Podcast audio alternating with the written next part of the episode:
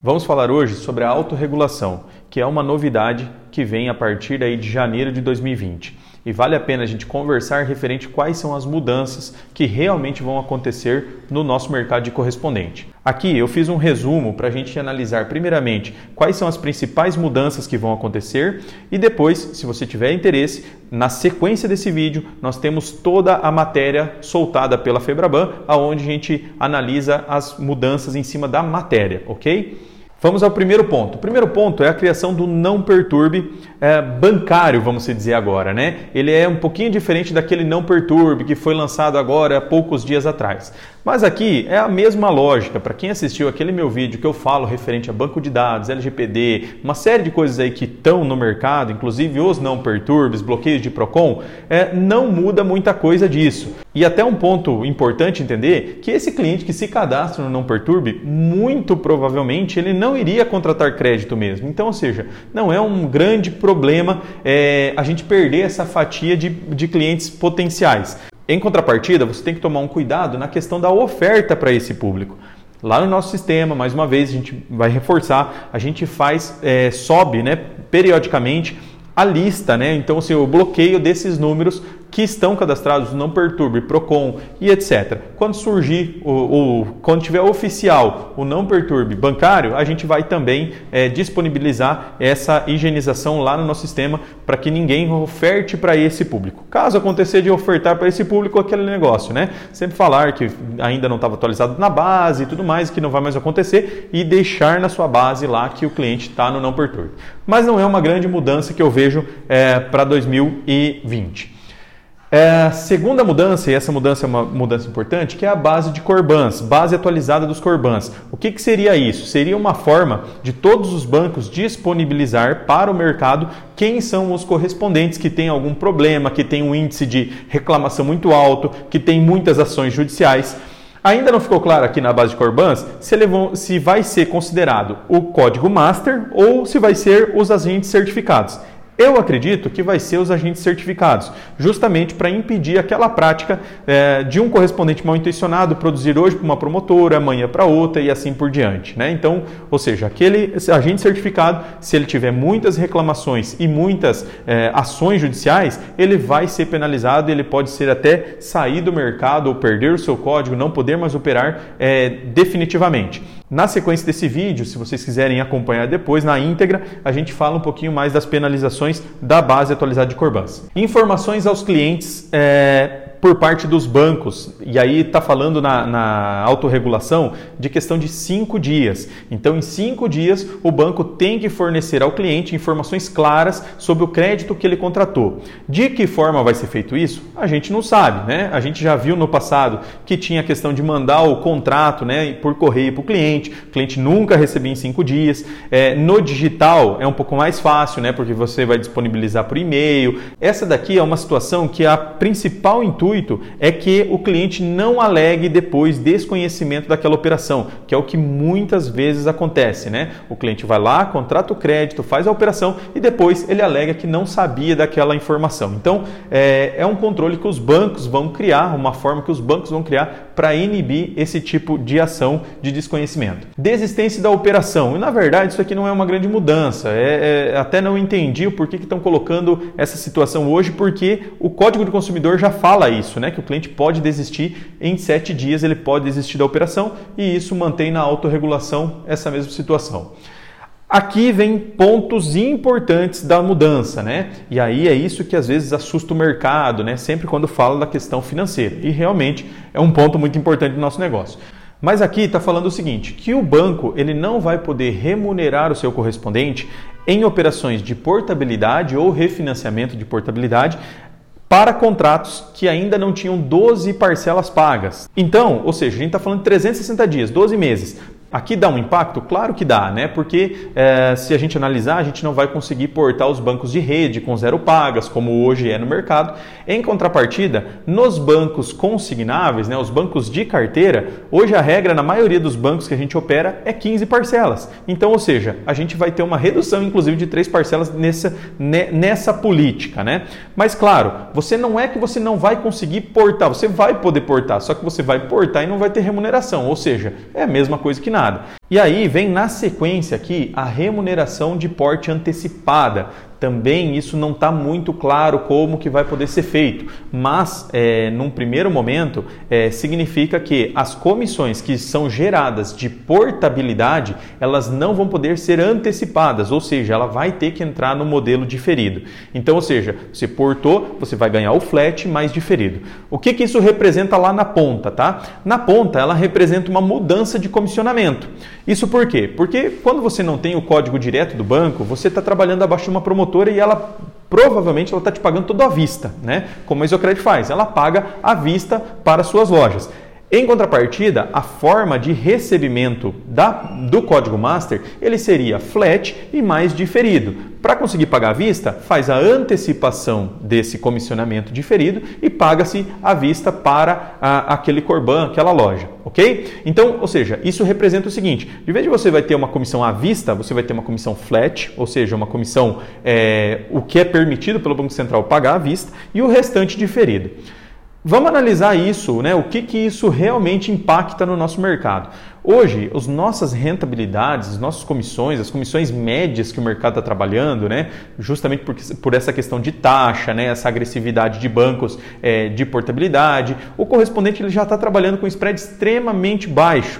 Antes, se a gente mudasse a regra né, de comissão à vista para uma comissão diferida, eu estou falando isso há dois, três anos atrás, seria inviável, não teria como ser feito. Por quê? Porque o, spread da operação ela era muito alto e automaticamente você reduzisse para o diferido, isso ia dar um impacto muito grande. Hoje as comissões elas já estão extremamente baixas. Muitas vezes o correspondente já está trabalhando com a comissão abaixo do flat. Então, ou seja, isso não daria um grande impacto nesse momento penso eu que pode trazer até uma melhor qualidade na operação da loja, porque a loja ela não ficaria é, focada na portabilidade, e sim na manutenção do seu diferido. Ou seja, em vez de ela trabalhar portabilidade, portabilidade, portabilidade, ela poderia trabalhar o refinanciamento da sua carteira. Recentemente eu tive essa experiência com é, dois correspondentes que eles já trabalham com diferido há bastante tempo e eles começam o mês já com o custo de pagamento de folha já dentro de diferido, despesas fixas dentro do diferido e o flat acaba sendo a rentabilidade de lucro daquela daquele corban. Então, ou seja, existe essa forma de trabalho, é um modelo bacana. Por quê? Porque você não vai ficar naquele negócio de porta, porta, porta, e sim refinancia e mantém a carteira, refinancia e mantém a carteira. Então muda um pouco a forma de trabalhar e eu vou te falar o seguinte: depois de um tempo, ela se torna até mais fácil, porque é muito mais fácil você fazer um refinanciamento do que você portar uma carteira, mesmo que seja uma portabilidade da sua própria carteira, mas você está tirando de um banco e jogando para o outro. Existe a questão de retenção, existe uma série de coisas que você pode perder a sua operação. No refim, você não perde a sua operação, ok? Em contrapartida, é, a questão de trabalhar diferido entra um probleminha aí nessa situação que hoje a maioria dos corbans eles não são subestabelecidos, ou seja, eles não são, não recebem direto do banco. Então é muito difícil você fazer uma gestão de diferido se você não está direto no banco. Por quê? Porque imagina só, você gera 100 contratos por mês, exemplo. Então você vai gerando contratos e você vai gerando diferido durante 72 meses. Então o controle ele tem que ser de uma forma é, muito é, segura, né? Então, ou seja, de uma forma é, que o correspondente ele consiga monitorar isso. E isso é muito difícil fazer como promotora. Então o ideal é que você, se você vai trabalhar nesse modelo de diferido, é que você esteja subestabelecido no banco e aí sim você poder fazer a gestão junto com o banco dessa carteira de diferido. Beleza? O sétimo ponto é a certificação profissional, é, que hoje já é uma exigência né, para você lançar o seu contratinho, mas em contrapartida ele vai estar tá muito ligado ao 2, né, ao, a, a, ao resumo 2 aqui, que é referente à base de correspondentes atualizado, ou seja, como que está aquele perfil de correspondente. Então aqui o que estão falando é o seguinte, que todo mundo na equipe tem que ter a certificação e aí ele está diretamente ligado ao oitavo ponto, que é a auditoria independente. Então vai ter uma empresa ou empresas que vão fazer uma auditoria independente e fiscalização dos correspondentes bancários. Então, nesse ponto, vai ter que ser todo mundo certificado, né, para que consiga ter efetividade tanto no, no controle né, da base atualizada desses correspondentes, como é, também uma segurança maior de quem está operando, né, e não ser somente aquele negócio de o correspondente ele vai mexendo de promotora a promotora e vai conseguindo ficar no mercado mesmo fazendo coisas erradas. Então, em resumo, né, o que é a intenção da autorregulação? Segundo os bancos, né, ele, essa autorregulação ou ela seria feita pelos bancos ou pelos órgãos governamentais. E a gente sabe que quando vem dos órgãos governamentais, é, vem cheio de anomalias do mercado. Né? Então, os bancos, segundo eles, né, estão criando é, uma situação onde o Corban ele consiga se adaptar de uma forma fácil e que resolva os problemas que estão acontecendo no mercado hoje. Basicamente, a regulação ela está muito em cima de dois fatores, né? Primeiramente, é questão de spread bancário, né? Então, essa questão de portar de um lado para o outro sem uma devida análise, às vezes prejudica o spread do banco e nós, como correspondente, nós temos sim interesse que o banco tenha rentabilidade, porque se o banco não tiver rentabilidade, ele vai sair do mercado e não é a nossa intenção. E principalmente, o segundo ponto é sobre as ações judiciais, reclamações de INSS, é, só para vocês terem uma ideia, dentro da nossa rede a gente recebe 6, 7, às vezes 8 reclamações é, por dia. E o que, que a gente percebeu? Que ultimamente o número aumentou demais.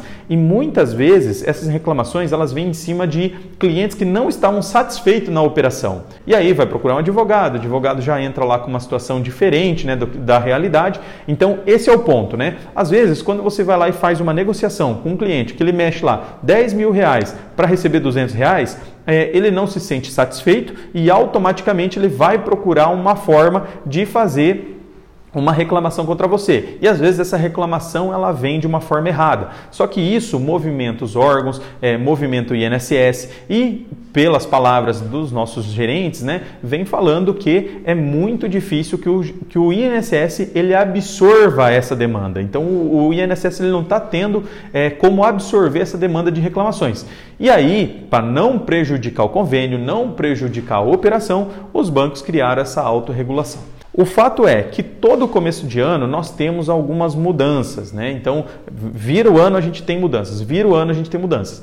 Essas mudanças que vêm para o ano que vem, eu fiquei até feliz porque a gente ainda está no mês 10 e já estão divulgando quais são as mudanças. Já teve anos que a gente virou o ano para descobrir quais, for, quais seriam realmente as mudanças. Então, ou seja, a gente tem um prazo aí para a gente se adaptar, para a gente entender, para a gente criar estratégias. Então, fica mais tranquilo quando você tem informação previamente para criar as estratégias do que quando acontece, aí sim você vai ver o que vai acontecer. Então, ao longo desses, desse final de ano, nós vamos estar mandando assim que a gente gente tiver mais informações ou, ou, novas formas de trabalho, nós vamos estar passando para todo mundo, para que todo mundo comece o ano já numa estratégia de trabalho diferente da que tem hoje e consiga assim é, se manter no mercado, se manter forte e assim por diante. Então agora, quem quiser, acompanha comigo na matéria que a gente faz alguns comentários na íntegra da reportagem que foi disponibilizada pela Febraban. Vamos falar aqui então referente à autorregulação o que, que se trata, quando entra em vigência, enfim, vamos tirar todas as dúvidas referente à autorregulação, que é um assunto que agora caiu no mercado é, dentro dessa novidade que vem para 2020.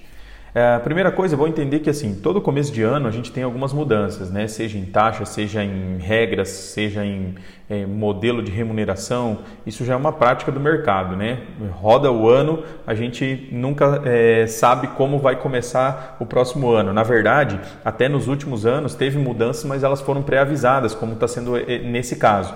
Então eu acho mais bacana quando acontecem mudanças que são é, previamente já divulgadas e aí sim a gente pode criar estratégias, se movimentar para que não seja pega de surpresa lá naquele, naquele list de ano.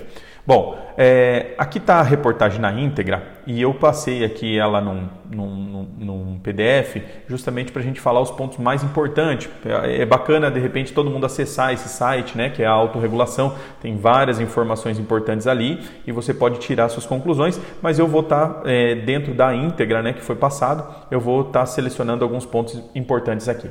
Bom, primeira coisa, né? Quando entra em vigência? Essa autorregulação, ela entra em vigência dia 2 de janeiro de 2020. Ou seja, virou o ano, nós temos a nova regra.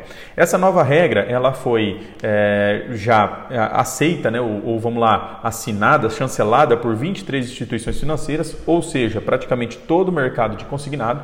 Só que é importante entender o seguinte: essa não é uma regulação que passou, que, que saiu do governo, né? É, ou, ou, dos órgãos, é, Banco Central, por exemplo, né? Quando saiu a, a mudança das, dos comissionamentos, né? Flat mais diferido, é, isso surgiu do Banco Central. Nesse caso é a Febraban, né? Então Federação Brasileira dos Bancos, é, que é, junto com todos os bancos é, criaram essa autorregulação.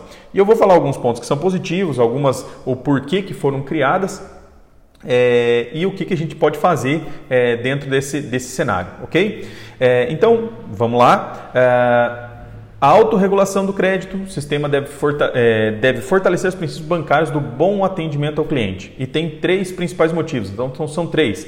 Criar um sistema de bloqueio de ligações à disposição dos consumidores que não queiram receber ofertas de crédito consignado, formar uma base de dados para monitorar reclamações sobre oferta inadequada do produto e estabelecer medidas voltadas à transparência ao combate do assédio comercial e qualificação de correspondentes. Então, são esses três pilares que a autorregulação ela, ela, ela vem buscar. E por que, que eu falo buscar? Né? Porque é, a gente sabe que nem sempre a intenção que é feita é o que acontece na prática.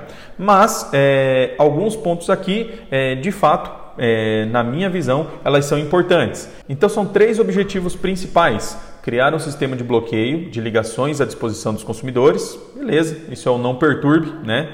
É, já tem isso, então não temos nada de novo aqui. A única coisa que agora vai ser mais um canal, então o cliente vai poder colocar o, o seu canal lá no, nos órgãos. É, específicos do consignado, né? É, formar uma base de dados para monitorar reclamações sobre ofertas inadequadas, então, ou seja, é uma forma de monitorar reclamações. O que, que, é isso aqui? Isso aqui a gente ouve muito de todas as nossas lojas, né? ou da maioria das nossas lojas, é o seguinte: ah, o promotor ali trabalha totalmente errado, faz um monte de, de malandragem no mercado e continua no mercado.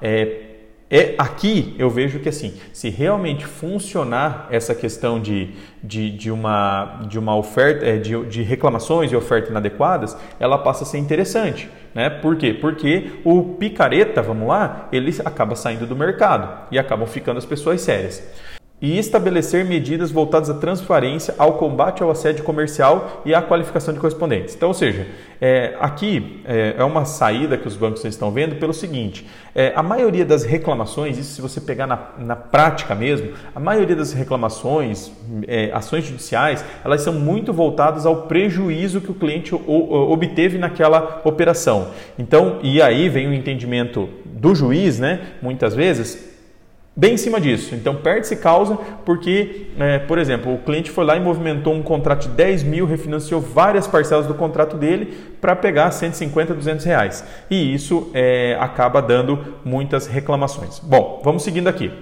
O conjunto de medidas criada pelo sistema financeiro para o crédito consignado irá aperfeiçoar a qualidade de oferta e da venda do empréstimo consignado, melhorar relacionamento com os clientes e ainda evitará um número grande de conflito de consumo. Então, na verdade, a gente percebe né, que essas medidas elas vêm muito em cima disso.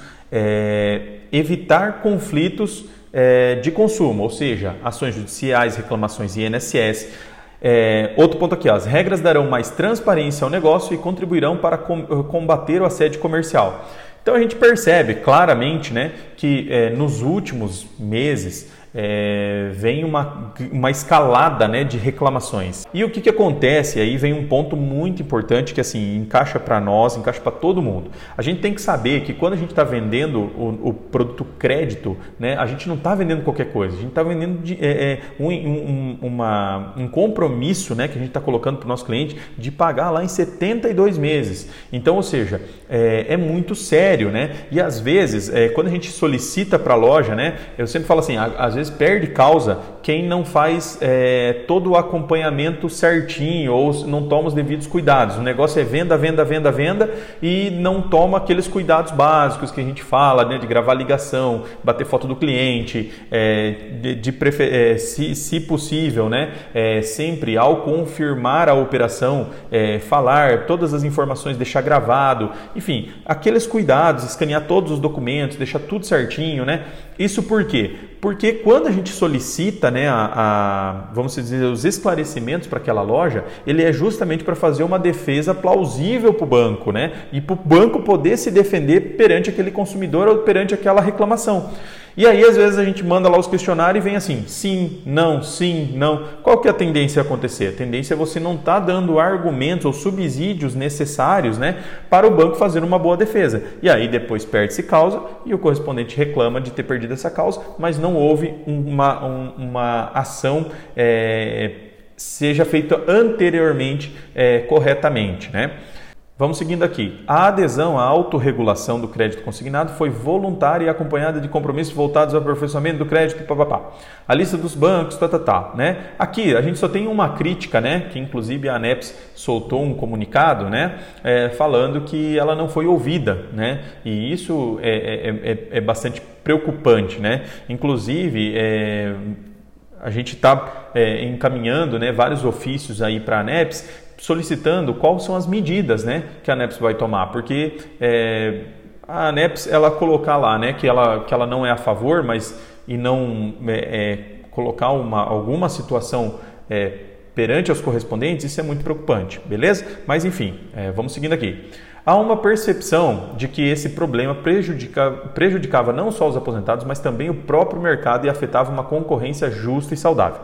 Aqui eu concordo. Né? É, a gente sabe que, é, às vezes, a gente ouve os casos mais é, é, assim, escancarados né, de uma prática mal feita é, de comércio no mercado, né? seja é, de lojas balcão, seja de call centers, enfim, a gente sabe que existe muita, vamos lá, picaretagem no nosso ramo e isso, quando a gente tem essa essa, é, é, essa alguma ferramenta para inibir isso, eu acho que para quem trabalha de uma forma justa, né, quem trabalha é, é, de fato certinho, isso tem a, a, a, ser bom sempre. Né?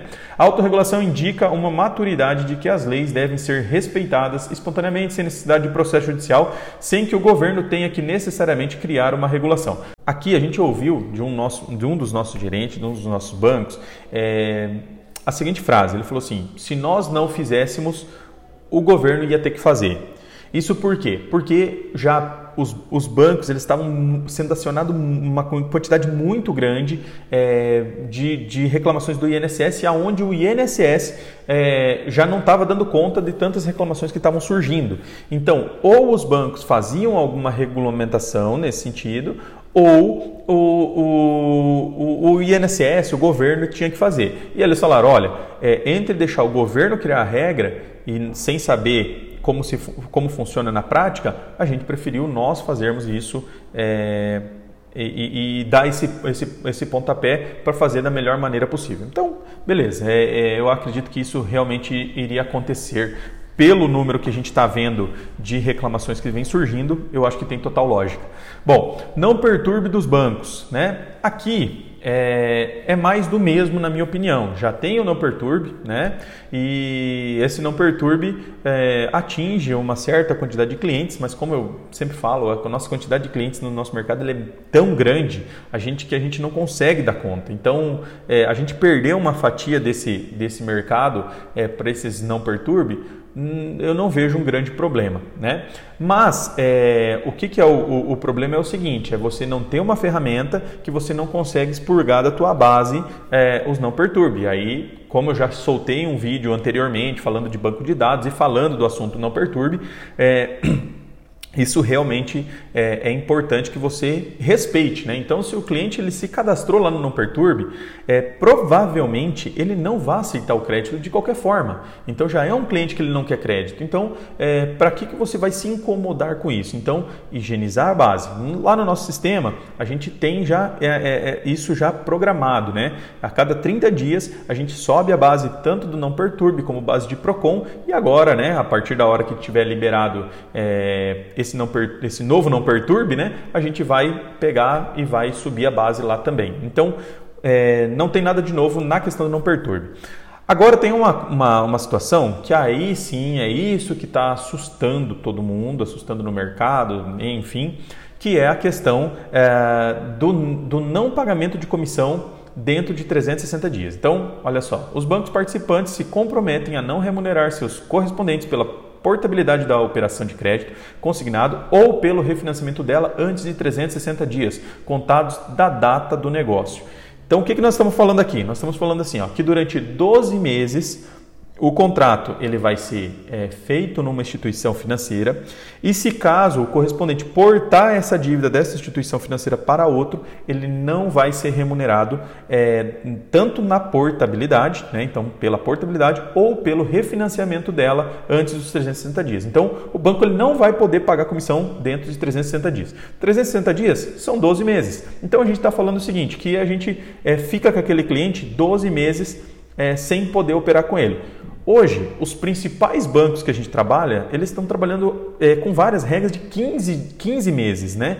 Então, ou seja, Afeta? Afeta, claro, porque de repente você não, não, não, não, não tiraria um cliente da caixa, por exemplo, é, que você tiraria antes dos 12 meses, você não vai conseguir tirar, é, você vai ter que esperar os 12 meses independente, mas é, a, o nosso mercado ali, da, da, nessa carteira de portabilidades e tudo mais, é, eles passam a, a 12 meses e hoje a gente está em 15, então eu não vejo um grande problema aí nessa parte. Né? Afeta alguma coisa? Sempre afeta, mas não vejo um grande problema é, nesse ponto.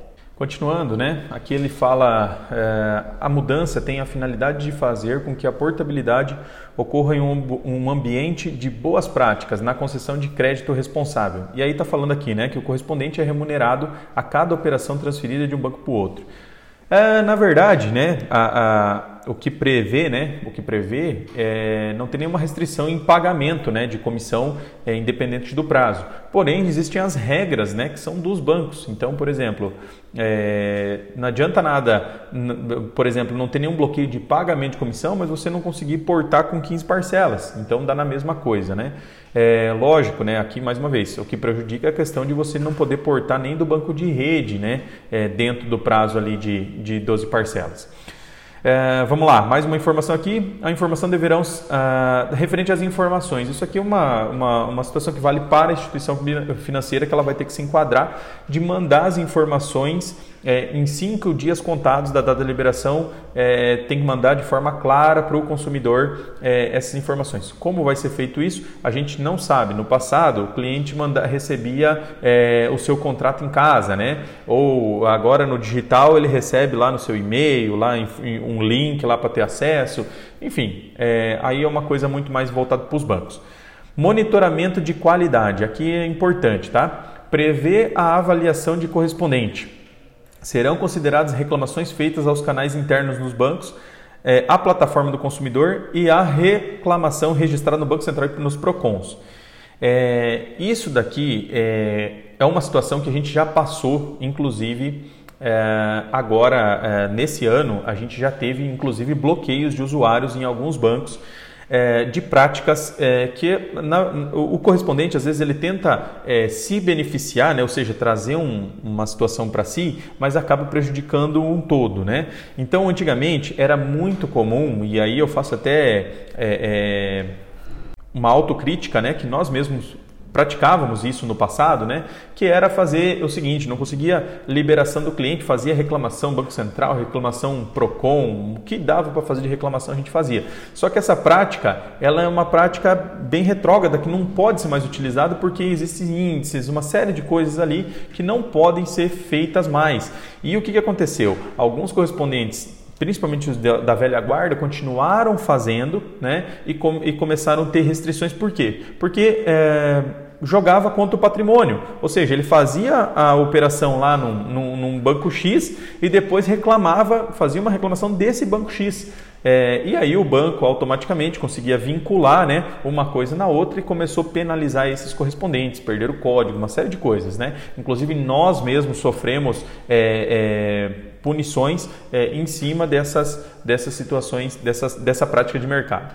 Na avaliação mensal, é, também serão consideradas as ações judiciais decorrentes da atuação dos correspondentes. Então, essa monitoramento da qualidade, ela é justamente assim, para identificar quais são os correspondentes que estão trabalhando corretamente no mercado e quais são os correspondentes que estão trabalhando de forma errada. E isso é, vai automaticamente se refletir em reclamações e ações judiciais. Então, uma vez por mês vai ter a avaliação. O que não está claro aqui é o seguinte: por exemplo, hoje a gente tem na, na rede Zocred um código master, e esse código master, é, se esse código ele vai ser monitorado ou se vai ser monitorado cada agente certificado.